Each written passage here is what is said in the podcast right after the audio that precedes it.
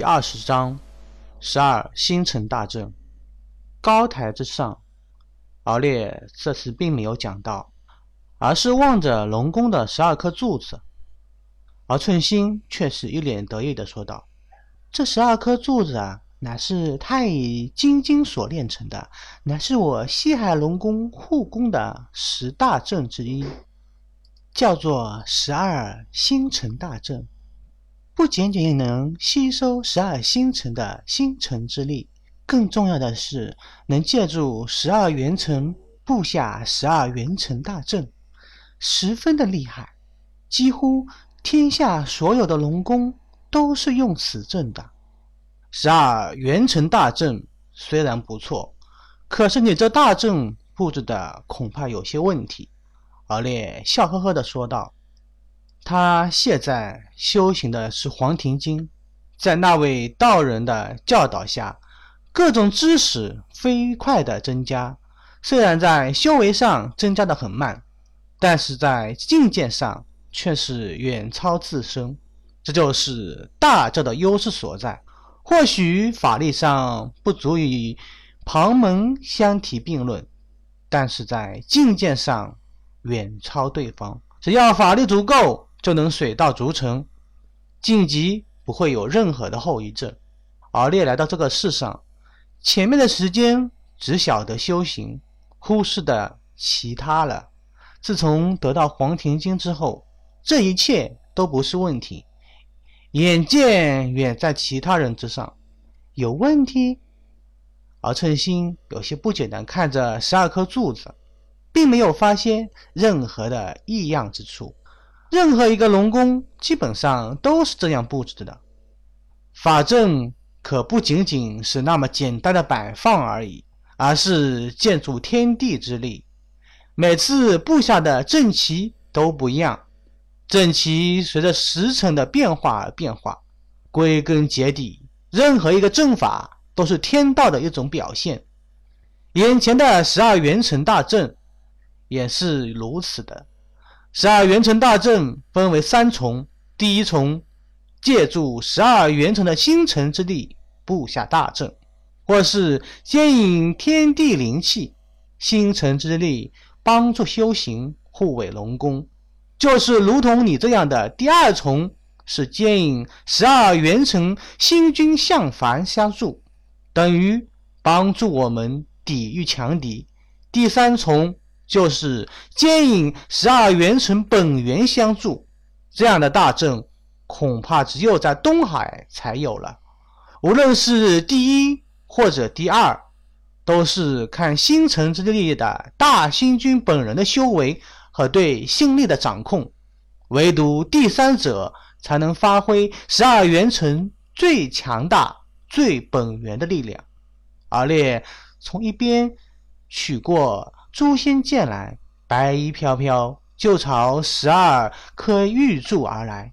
而寸心被敖烈说的面色发愣，眼睛一眨一眨的。不过一年的时间，他感觉到啊，自己的山哥好像是变了很多，有许多东西他都不不晓得。关键是敖烈在四海啊，并不受重视，否则的话。也不会被敖润亲手送到天庭治罪的。只是眼下，敖烈绝对不是西海那个废物，修行数百年，也只是一个地仙而已。十二元辰大阵，最重要的是神文。随着时间的变化，各种神文都已经遗落了很多，神文也会根据天道变化而变化。玉柱之中灵气变化多端，龙宫之中灵气多寡，所在的位置等等，都有可能影响大阵的发挥，所以阵旗也是没有办法的事情。敖烈抽出诛仙剑，一道煞气瞬间就弥漫龙宫。诛仙剑不愧是截教的宝物啊！可惜的是。你修行的是玉清昆仑一脉的神通，与劫道的本源不一样，加上修为的问题，也只能发挥诛仙剑一两成的威力而已。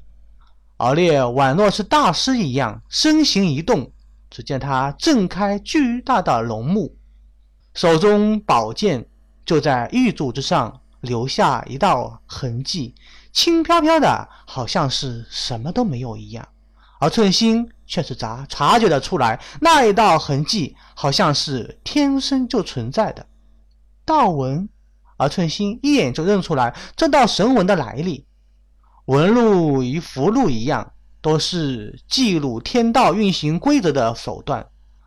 符箓就是神纹的一种，但是神纹和道纹是有区别的。神纹可以刻篆，但是道纹却是用特殊的工具。铭刻出来的，讲究的是元神之力。就算是铭刻的工具，也极为重要，非灵宝而不能为之。就比如眼前的诛仙剑，一颗玉柱之上，很快就出现了很多的道纹。让人惊骇的是，这些道纹铭刻在玉柱之上，玉柱居然缓缓消失，好像是从来都没有出现了。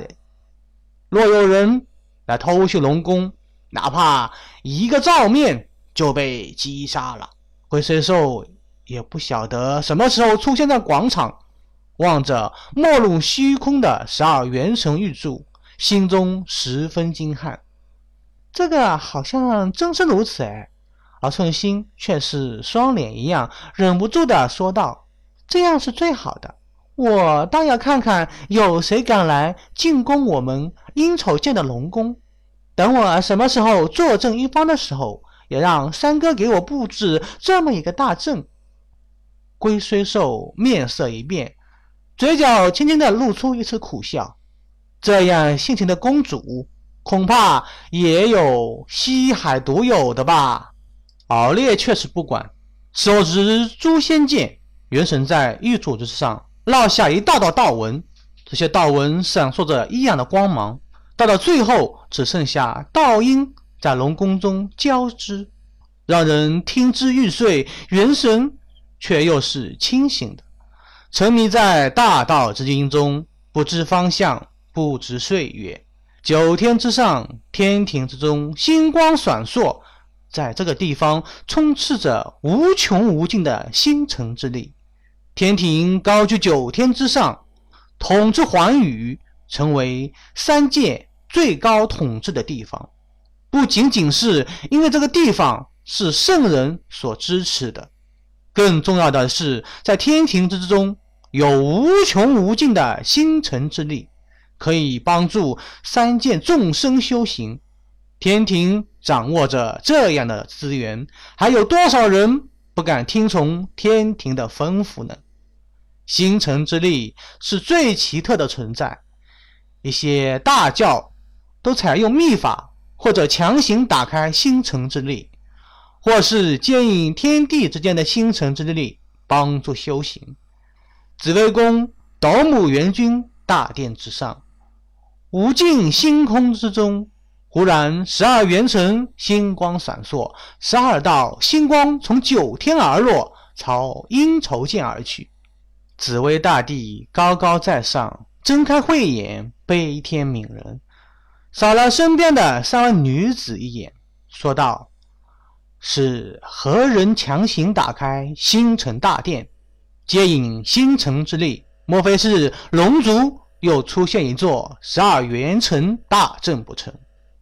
应该不是，龙宫只有一座十二元辰大阵，能够强行打开。”斗母元君大殿，为首的一个女子，身着淡黄色宫装，面色平静而雍容。